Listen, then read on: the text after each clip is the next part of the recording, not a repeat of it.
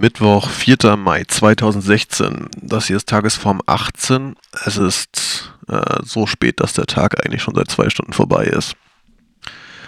Das hier ist nicht nur eine äh, normale Episode meiner Tagesform, das hier ist ein Statement. Ich bin Hannes Dirks. Ich bin fucking glücklich. Ich bin so glücklich, dass ich mich oft frage, kann jemand glücklicher sein? Gibt es irgendwas, was mir fehlt? Ich habe sehr oft das Gefühl, dass es eigentlich mir persönlich, wenn ich mich, wenn ich alles andere weg abstrahiere um mich rum, fehlt es mir an so dermaßen gar nichts. Ich habe ein Dach über dem Kopf, ich habe zwei Supermärkte innerhalb von zwei Minuten Fußweg, die mit überfüllten Regalen äh, mir alles, was ich irgendwie nur haben möchte und noch fünfmal mehr äh, an den Kopf schmeißen. Ich, äh, ich habe fließendes Trinkwasser aus der Leitung. Ich lebe in einer Region, die weder durch Natur noch durch Menschen in irgendeiner Form gefährdet ist gerade.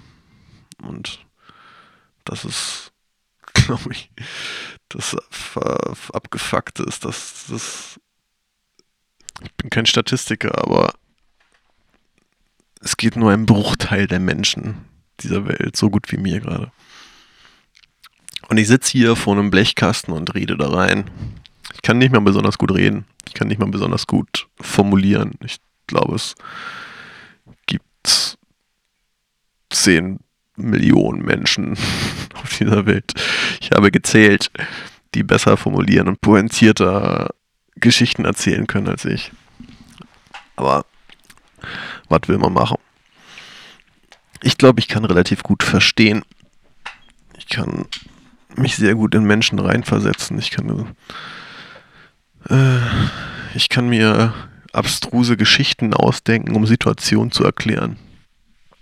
Ich bin verdammt harmonieliebend. Ich bin so harmonieliebend, dass ich mir für die abgefucktesten Handlungen von Menschen probiere, irgendeine zu, irgendeine Situation zurechtzulegen, die das rechtfertigt, was da gerade passiert. Und manchmal bin ich mir gar nicht sicher, ob das nicht einfach irgendwie krankhaft schon ist, ob ich nicht einfach mal damit aufhören sollte. Zu sagen, hey, nee, das ist einfach nur Kacke. Und ich weiß es nicht. Ich, da, darum soll es jetzt aber auch gar nicht gehen. Ich will den Punkt machen, ich habe schon mit Nazis getrunken. Mit Leuten, die von sich behauptet haben, die sind Nazis. Ich habe mir das nicht ausgesucht. Die sind, äh, waren plötzlich in dem Zugabteil, in dem ich auch war. Und haben mir Bier angeboten und ich war in einer abstrusen Situation, dass ich natürlich auch äh, vorsichtig war, damit äh, meine Nase denn dann, wenn ich da aus diesem Zugabteil rausgehe, noch gerade ist, habe ich da jetzt keinen, keinen großen Stunk gemacht. Lustig an der Situation war, dass die äh, beiden immer wieder sagten, hey, guck mal, wir sind doch gar keine so schlechten Menschen. Wir teilen doch mein Bier, wir teilen doch unser Bier mit dir. Und irgendwie ich habe das nie behauptet. Ich habe nie behauptet, dass es, dass diese Personen Arschlöcher sind. Und ich glaube, das hat auch sonst keiner behauptet. Äh, ich glaube, dass das Mindset, was da irgendwie verfolgt wird, total abstrus und nicht erklärbar ist. Ne? Also auch, ja, keine Ahnung, da sind wir wieder in der Situation. Ne? Nein, kannst du nicht erklären, das ist einfach scheiße. Aber ich kann mir sehr wohl genug Situationen zurechtbiegen, warum durchaus okay Menschen, die bereit sind, ein Bier mit irgendeinem Fremden zu teilen, um sich selber besser zu fühlen oder sowas in irgendeiner abstrusen Situation dahin gelangen, plötzlich einem Mindset zu folgen, was menschenverachtend ist. Das ist Psychologie. Ähm, das ist nicht gut. Und da soll man, was sollte man so viel gegen unternehmen, wie man irgendwie kann. Andere Geschichte zu dem Thema. ich habe relativ lange Zeit meines Lebens ähm, vorurteilbehaftet Menschen gegenüber gestanden. Und vermutlich mache ich das auch immer noch nur an Stellen, wo ich es nicht merke. Ich habe es aber an einer Stelle gemerkt, es war relativ deutlich, ich habe ähm, Christentum scheiße gefunden. Pauschal scheiße. Ähm, und ich habe mir als Aufhänger ausgesucht, hey, äh, guck mal, Kreuzzüge. Was ist da für eine Scheiße passiert? Und unter welchem Deckmantel sind da grausamste Verbrechen gegen die Menschheit passiert? Weil Leute irgendwie der Meinung waren, wir müssen das Wort Gottes mit aller Gewalt an, an, an Ungläubige bringen. Und keine Ahnung, auch da, dass das ich, es ist zu abstrus, um darüber zu reden für mich. Aber keine Ahnung. Ihr wisst, was ich meine.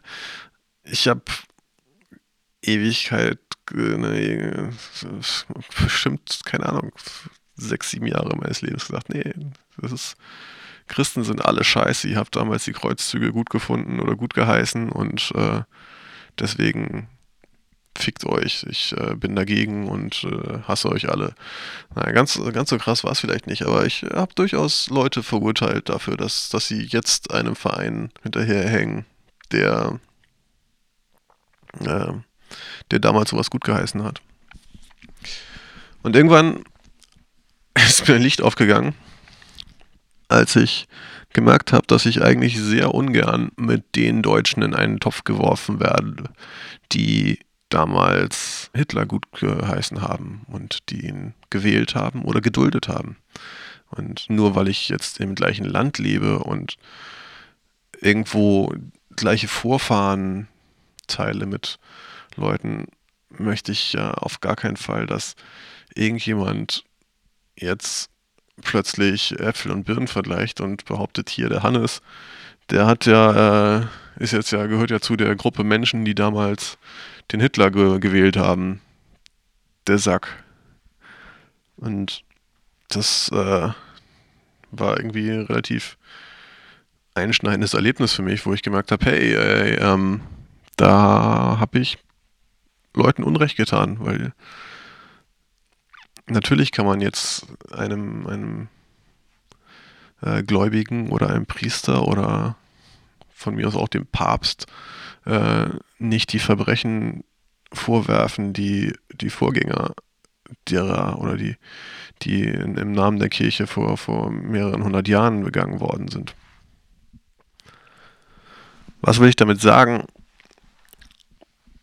Vieles ich, ich hoffe ja, dass die Geschichten, die ich hier erzähle, schon mehr sagen als das, was ich sage. Wie gesagt, ich bin kein besonders pointierter Geschichtenerzähler, aber ähm, jeder macht fucking Fehler. Und das ist irgendwie, muss das auch okay sein, sich zu irren. Und ich kenne das Gefühl, wenn man denkt, man müsste eine ganze Gruppe Leute für das Handeln von wenigen äh, verantwortlich machen. Das ist, habe ich gemacht und wie gesagt, passiert sicherlich auch immer noch, weil Menschen ticken so. Und das Einzige, was da vielleicht wirklich hilft, ist eine ganze Gruppe Menschen für das positive Handeln von anderen verantwortlich zu machen.